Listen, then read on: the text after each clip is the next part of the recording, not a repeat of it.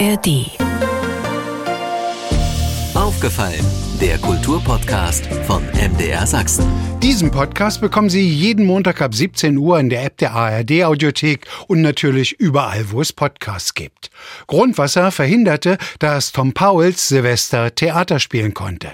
Der Schaden ist mittlerweile behoben. 2024 kann es also nur besser werden. Auch dank Caspar David Friedrich. Wir sind ja alle sehnsuchtsvoll nach einer intakten Natur und er zeigt uns einen Weg der inneren Einkehr. Aussichten eines leidenschaftlichen Kunstsammlers und Komödianten auf 2024. Ich bin Andreas Berger und rede im Podcast über sächsische Kultur von A wie aufgefallen ist uns bis Z wie zuhören, was andere denken. Ich freue mich jetzt, obwohl wir uns schon viele, viele Jahre kennen. Es ist doch immer wieder schön, dass man sich im Studio gegenübersteht, im aufgefallenen Studio der Dresdner Schauspieler Tom Pauls. Hallo und herzlich willkommen, lieber Tom. Ja, ich freue mich auch. Das ist natürlich ein großartiges Jahr, was 2024 jetzt begonnen und hat. Und genau deswegen dachte ich gleich zu Jahresbeginn. Ich weiß, da gibt's im April noch mal so ein Datum, wo sicherlich viele auf Sie zukommen werden, um mit Ihnen zu reden. Ich dachte, nee, wir machen das mal zu Jahresbeginn. Tom, ich fange mal so an. Ich weiß, dass Sie ein leidenschaftlicher Angler sind, aber haben Sie auch was für einen Wintersport übrig? Ja, und wer die Fischerei und die Angelei beobachtet in Deutschland, es wird ja immer schwieriger. Also die Fangquoten und so weiter und vor allen Dingen die Fischbestände sind eine einzige Katastrophe. Ich bin noch in der Generation groß geworden, wo wir in der Ostsee Lachse gefangen haben und Dorsche. Das ist alles nicht mehr möglich. Erstens ist nichts mehr drin und zweitens beteilige ich mich überhaupt nicht mehr bei diesen Massakern, die da früher stattgefunden haben und immer noch. Ich bin auch kein Schwarzangler, was ich früher sehr gerne war als Kind. Muss also meine Hobbys etwas verlegen, natürlich ins Ausland. Ich fahre sehr gerne nach Norwegen zum Angeln und so weiter. Aber ich fahre auch dieses Jahr zum ersten Mal in die Dolomiten zum Skifahren. Sonst bin ich da immer zum Wandern und Klettern und so weiter. Also Bergwandern. Und diesmal, ich bin aber ein Langläufer. Mir reicht das manchmal, wenn es so ein bisschen gezuckert ist, dass ich nach Zinnwald fahre hoch und, und nach Altenberg und die Loipen. Und da habe ich manchmal einen halben Tag und das reicht mir. Aber dieses Jahr muss ich Kraft tanken und da will ich in die Dolomiten fahren. Wissen Sie, warum ich Ihnen die Frage gestellt habe? Weil natürlich zu dem Zeitpunkt, wo wir beide jetzt hier im aufgefallenen Studio stehen, schneit es ein bisschen. Dresden zeigt sich im Winterkleid, aber da kommt ja dann auch gleich immer das große Ausrufezeichen. Was ist, wenn das alles taut. Und ich habe auf der Internetseite gelesen, sie mussten ja im Dezember auch schon mal wieder ein bisschen was absagen, weil als da schon mal Hochwasser war, wieder das Grundwasser ins Theater kam. Die Toiletten waren nicht benutzbar und das Grundwasser hat also in die Hebeanlage gedrückt und die ist dabei kaputt gegangen. Und das war ein großer Verlust. Wir haben die Silvestervorstellung nicht spielen können und das war eben sehr, sehr traurig. Und dann habe ich das Silvesterkonzert habe ich gesehen von der Semperoper. Und die spielten dann meine Lieblingslieder und sangen dann Lippenschweigen und sowas alles mögliche, was die Ilse ja in dem Silvesterprogramm auch gemacht hätte. Mit ihrem Programm Die lustige Witwe geht in die Operette mit der wunderbaren Jana Büchner und einem Tenor aus Salzburg. Also leider ist das ausgefallen, aber die Elbe fordert ihren Tribut ist ein bisschen ein Fluch, die Nähe des Peter-Ulrich-Hauses in der Nähe der Elbe in Pirna. Ja, aber das ist der Preis für die schöne Lage. Und ich meine, wir hatten es letztes Mal vor zehn Jahren in Hochwasser. Das können wir schon verschmerzen. Also so langsam gewöhnt man sich dran. Versicherungstechnisch ist man sowieso drauf eingestellt. Kommen Dass sie nicht bezahlt. Nur, dass wir mal klar sehen. Also meine Versicherung hat geschrieben, ja, Sie sind gegen Hochwasser versichert, Herr Pauls, aber nicht gegen Grundwasser. Nun frage ich mich natürlich, das eine hat mit Das eine anderen, ist ja ohne ja, das andere eben. nicht denkbar. Also das ist ein bisschen gemeine, muss ich sagen. Schauen wir in das Jahr 2024. Gleich wenn ich jetzt in die Woche vorausschaue, am Sonnabend, da ist ja schon ein erster Höhepunkt die Romantikausstellung, nenne ich sie jetzt mal. Was genau zeigt uns der Kunstfreund Tom Pauls über Caspar David Friedrich bzw. die Romantik? Es ist ja so, ich bin ja schon seit vielen, vielen Jahren ein leidenschaftlicher Sammler von Grafik, insbesondere der Romantiker. Das rührt daher, dass ich als Kind immer schon diese wunderbaren Märchenillustrationen von Ludwig Richter mir angeschaut habe. Und die haben mich in eine Zeit versetzt, die, die ja eben die Romantik ausdrückt. Also Ritter, äh, Tod und Teufel. Und ich habe mich da irgendwie reingeguckt. Und später, als ich dann hierher kam, nach Dresden in die sächsische Schweiz, bin ich zum Sammler geworden und insbesondere der Grafik. Und die Grafik ist die Zeit der Romantik, die sammle ich besonders gern. Das heißt also auch der, der Vater von Caspar David Friedrich Karl August Richter, Vizani und wie die wunderbaren Weggefährten von Caspar David Friedrich hießen. Und sie waren auch miteinander bekannt. Und ich habe mal von Frank Richter, diesem wunderbaren Dokumenteur und vor allen Dingen ein akribischer Kenner der Materie der sächsischen Schweiz und der Romantiker, habe ich einen Wanderführer von 1700 1994 geschenkt gekriegt. Und dieser Wanderführer ist von Veit und Engelhardt. Veit war ein Kupferstecher, der auch mit Caspar David Friedrich in einem Haus an der Elbe 33 wohnte.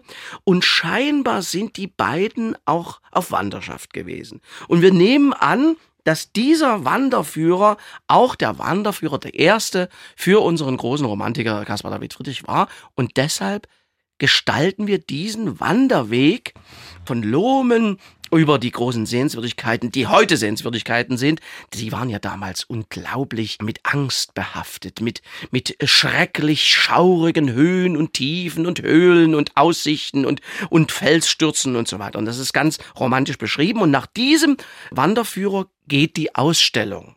Ja, ich habe ja überall Bilder gesammelt und habe eben die großen Aussichten vom Lilienstein und Bastei sowieso. Und dieser Wanderführer wird nacherzählt. Es wird auch eine CD davon geben. Wanderführer, malerische Wanderungen von Veit und Engelhardt. Und die, die stellen wir nach. Und das macht ganz, ganz großen Spaß, weil dieser Wanderführer ist sehr heutig geschrieben von der Sprache. Und er beschreibt zum Beispiel, wie er nach Raten kommt, was für ein elendes Nest das ist. Mit ungenießbarem Essen, unfreundliche Menschen und einem Nachtlager, wo schon die Zecken und die Mücken uns gestochen haben. Also sehr, sehr witzig und gerade aus der Distanz von heute. Ich möchte nicht sagen, dass es da Parallelen gibt in keinster Weise, aber ich muss da manchmal sehr drüber lachen. Wie groß ist Ihre Sammlung und was hat Sie dazu bewogen zu sagen, ich zeige das mal der Öffentlichkeit? Naja, wir haben ja eine Dauerausstellung im Haus. Da geht es um die Geschichte des Peter-Ulrich-Haus, also die 500-jährige Geschichte. Und wir hatten eine Kabinettausstellung über das Leben unserer geliebten Lene Vogt aus Leipzig. Und dann habe ich aber gedacht, ich stelle das ganze Jahr 2024 unter das Motto 250. Geburtstag von Caspar David Friedrich. Und was gehört dazu? Natürlich komme ich nicht an diese großen Ausstellungen in Hamburg, Berlin und Dresden ran, aber was kann ich dazu beitragen? Nämlich, ich nehme die Wandergefährten von ihm und zeige meine Ausstellung. Also meine Sammlung. Natürlich nicht die gesamte Sammlung, sondern eben alles, was ich aus der Romantik habe. Und die gehen von Adrian Zink, also Ende des 18. Jahrhunderts, bis zu den Ausläufern. Castell hieß dieser Maler, der noch Schüler bei Ludwig Richter gewesen ist. Also es klingt dann so aus 1840, sage ich mal. Und in diesem Kontext zu dem Wanderführer steht dann die Ausstellung und sie wird ungefähr ein Jahr gehen. Also das gesamte Jahr 24. Also dem entnehme ich natürlich Tom Powells als Laudator auf Caspar David Friedrich geht jederzeit. Haben Sie aber auch eine Erklärung dafür, warum Romantik jetzt auch insbesondere, habe ich jedenfalls den Eindruck, bei jüngeren Leuten wieder so angesagt ist, so en vogue, wie es so schön heißt? Ja, weil die Zerstörung der Welt und unserer Umwelt auf dem Vormarsch ist und er zeigt uns einfach einen Weg der inneren Einkehr indem ich die Natur als Teil des Ganzen und Teil des Lebens und Teil der großen Spannung, der großen Sehnsucht ist. Und wir sind ja alle sehnsuchtsvoll nach einer intakten Natur und die fehlende Religiosität heute im Alltag. Das ist, glaube ich, das. Caspar David Friedrich übersetzt seine Bilder, indem er die Natur Gott gleichstellt. Das heißt, ganz grob übersetzt, wir brauchen bloß in die Natur zu gehen und sie uns betrachten. Und wir sehen die Schöpfung, wir sehen aber auch eine große, müssen eine große Ehrfurcht vor der Welt und vor Gott, der sich in diesen Ereignissen in der Natur zeigt. Das ist, glaube ich, die Botschaft und die große Sehnsucht der Menschen ist einfach wieder Halt zu finden. Am 27. am Sonnabend wird sie eröffnet und wenn wir schon auf den Sonnabend schauen, da gibt es auch ein ganz spezielles Programm im Tom Pauls Theater. Caspar David Friedrich, Stimmen aus dem Nebelmeer ein Figurenstück. Was, was erwartet uns? Ich bin ja ein großer Freund der Insel Hiddensee und es gibt dort eine wunderbare Seebühne und der Puppenspieler Karl Hook lädt mich auch jedes Jahr dort ein. Da spiele ich eine Vorstellung und wir sind befreundet und er ist natürlich wie äh, äh auch Sachse. Er kommt aus dem Erzgebirge, wohnt da schon seit vielen Jahrzehnten jetzt und ist, wie fast alle Sachsen auch, ein unglaublicher Romantiker. Und er hat mit dem Museum in Greifswald eine Premiere auf die Bühne gebracht, Stimmen aus dem Nebelmeer und die Premiere in Sachsen wird bei mir im, im Haus sein am 27. Was uns erwartet ist die Philosophie von Caspar David Friedrich, wie es konkret aussieht, weiß ich noch. Ich bin sehr gespannt. Er spannt mich auch auf die Folter. Aber ich freue mich sehr. Also in der Konstellation Stimmen aus dem Nebelmeer. Es sind ja auch sehr berühmte Schauspieler mit dabei, die ihre Stimmen leihen. Und es wird ein hoffentlich nachdenklicher Abend. Charlie Hübner, Burkhard Klausner und Petra Schmidt-Schaller. Mhm. Das lässt sich mehr als hören. Ja, da freue ich mich sehr. Tom, ich habe mal nachgeschaut, tatsächlich von Januar bis Juli, bis Sie in die Sommerpause gehen, sind Sie in 19 Programmen, wenn ich mich nicht verzählt habe. In 19. Wie kriegen Sie das in Ihrem Kopf alles gespeichert?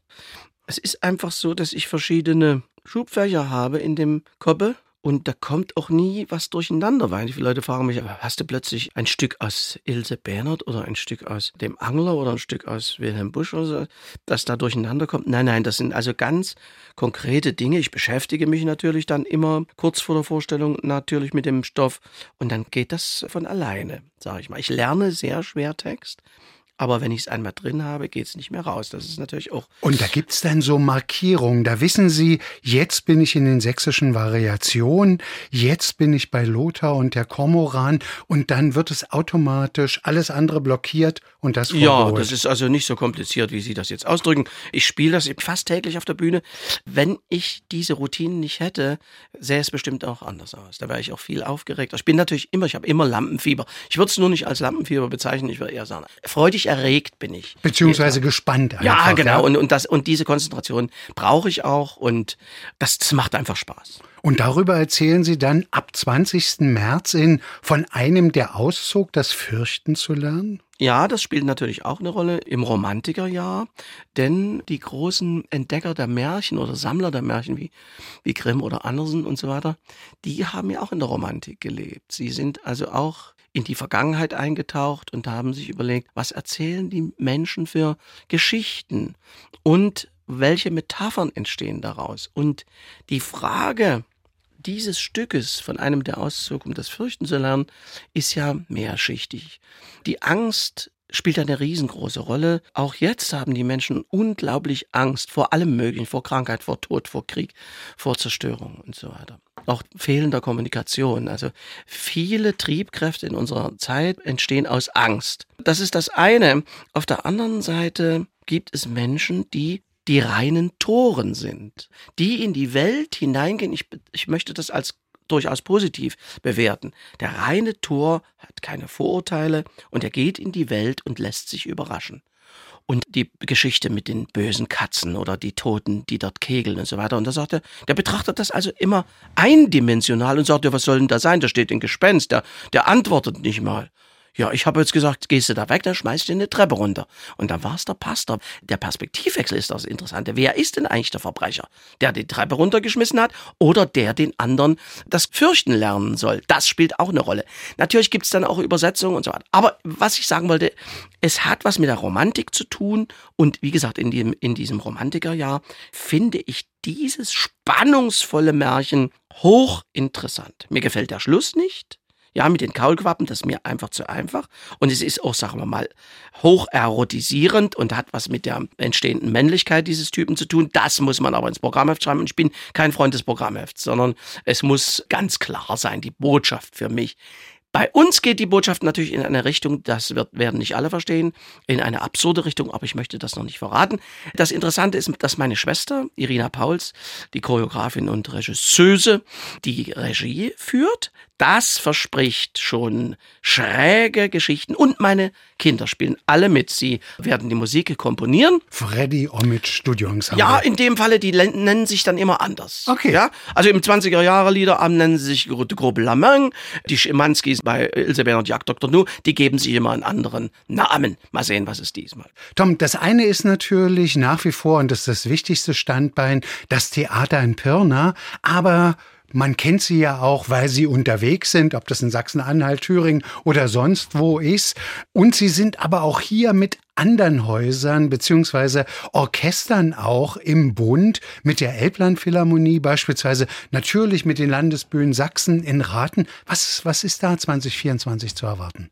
Die letzte Spielzeit für das kalte Herz nochmal auf der Felsenbühne. Da freue ich mich unglaublich. Große ja. Publikumsresonanz. Ja, und unsere, letzten, und unsere letzte Vorstellung wird in Bad Elster sein, in dem wunderbaren Naturtheater.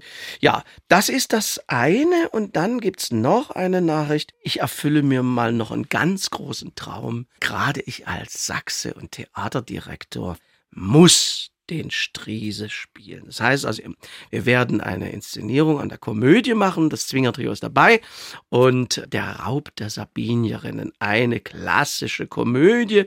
Der Peter Kube schreibt eine neue Fassung, die dann eben für uns passt und ich darf den Theaterdirektor, diesen leidenschaftlichen Verfechter der darstellenden Kunst und ein Provinzmime, ja, er liebt die Kunst, aber es ist natürlich Schmiere, was am Ende dabei rauskommt, aber er verteidigt das Theater bis aufs Blut. Und das musste ich spielen. Alle großen Schauspieler, die ich so verehre, haben den gespielt, ob das nun der Goldfinger und aus äh, Zwickau. Ja, ja, aus Zwickau, genau, aus Planitz hat er gespielt gespielt und viele, viele andere auch. Und das, da, da freue ich mich drauf. Also es wird im September sein. Die Premiere ist am 13. September. Und dann spielen wir en suite. Und dann gibt es nochmal eine Serie im Januar 25. Am 5. September soll es ja die Stadtwette zwischen Dresden und Greifswald geben, Caspar David Friedrich betreffend. Gibt es da Ideen? Sind Sie damit dabei? Nein, da bin ich auf gar keinen Fall dabei, weil ich das albern finde. Wir sind hier keine Saalwette, wir sind weder bei Wetten das, noch sind wir bei Faschingsveranstaltungen oder Karneval, wie es durchaus andere machen sollen.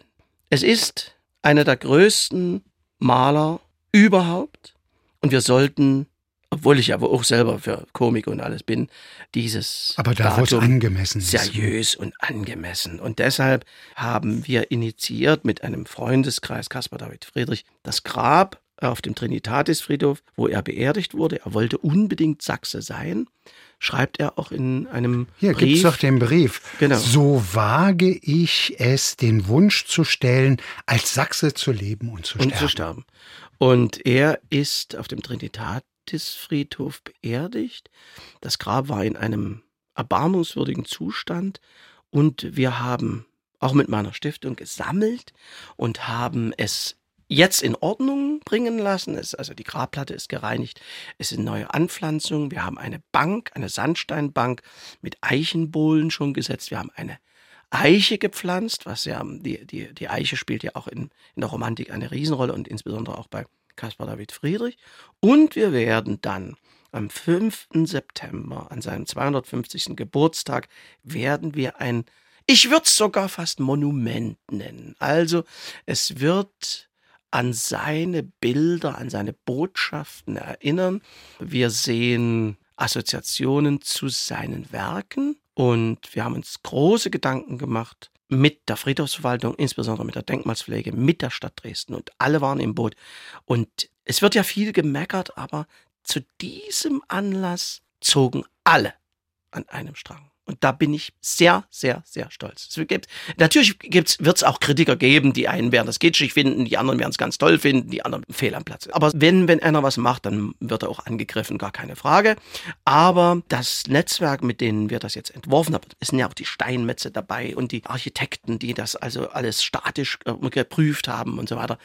Das wird, glaube ich, eine schöne, schöne Sache und eine würdige Sache für unseren großen Maler auf jeden Fall. Und wir haben einen Stifterbrief aufgelegt und das ist ein Bild auf Büttenpapier gedruckt, ein Blick aus seinem Fenster, wo er damals gewohnt hat und einzeln nummeriert auf 25 Stück. Wir haben auch noch ein paar ab 1000 Euro kann man das bei uns im Theater und bei der Ilse Bernhard Stiftung bestellen und man kommt auch in die Stifterrolle und wird am Grab von Caspar David Friedrich auch mit versenkt werden. Als Name und als Mäzen. Tom, was habe ich noch nicht gefunden, was 2024 noch wichtig ist? Oder was vielleicht eben deswegen konnte ich es nicht finden, erst im Entstehen ist. Wir haben eine wunderbare junge Dramaturgin und Regisseuse, Amal Reich, die wird ein neues Stück machen, welches sie auch selbst geschrieben hat, mit der wunderbaren Olivia Deloré, die viele Jahre an der Staatsoperette war und jetzt an der musikalischen Komödie. Casting heißt dieses Stück. Eine Theaterrevue. Premiere ist am 25. Mai um 19.30 Uhr. Also ich habe schon ein paar Ausschnitte gesehen. Sehr interessant und vor allen Dingen auch für junge Leute und äh, wie Stimme. das Theater eben funktioniert heutzutage, in welchen Zwängen wir stecken und was für irrwitzige Menschen dort arbeiten und wie wir abhängig sind als Darsteller auf der Bühne und so. Aber es ist sehr unterhaltsam. Und eine tolle Stimme. Und eine tolle Stimme, ja, wunderbar, wunderbar. Ende April ist da was Besonderes geplant? Oder sagen Sie, lasst mich zufrieden, das ist nur ein Tag für mich? Ach so, mein Geburtstag. Ich feiere auf gar keinen Fall. Ich war, ich lasse. Früher war es ja mal der Eintritt ja, ins Rentenalter. Ja, früher war das, ich wäre 65, das, ich denke da gar nicht dran. So. Aber ich gönne mir etwas und zwar spielen meine Kinder für mich. Es ist eine ganz normale öffentliche Vorstellung. Yachtrock nennt sich das. Das ist also Musik für absolute gute Laune. 80er Jahre, Huey Lewis, Chicago, Olivia Newton-John, Barbara Streisand und die Bee Gees. Aber eben tanzbar auch und das habe ich mir gewünscht und habe es natürlich in meinen Spielplan aufgenommen. Und das, das ist eine ganz öffentliche Veranstaltung und dann lasse ich mich darauf ein. Das ist wunderbar. Und außerdem hat mein jüngster Sohn auch an dem Tag Geburtstag, mein schönstes Geburtstagsgeschenk. Ja. Und da feiern wir seinen und meinen. Na dann, hoffen wir, dass es ein künstlerisch gelungener Tanz durchs Jahr 2024 wird. Tom Powels war in Aufgefallen zu Gast. Vielen Dank. Bleiben Sie vor allem schön gesund und toi toi toi für alle Vorhaben. Jawohl. Soweit der aufgefallen Podcast von MDR Sachsen mit dem Schauspieler, Kabarettisten und Romantikliebhaber Tom Pauls. Den aufgefallen Podcast bekommen Sie jeden Montag ab 17 Uhr in der App der ARD Audiothek und natürlich überall, wo es Podcasts gibt. Auch zu empfehlen der Krümelgeschichten-Podcast von MDR Sachsen. Aufgefallen, ein Podcast von MDR Sachsen.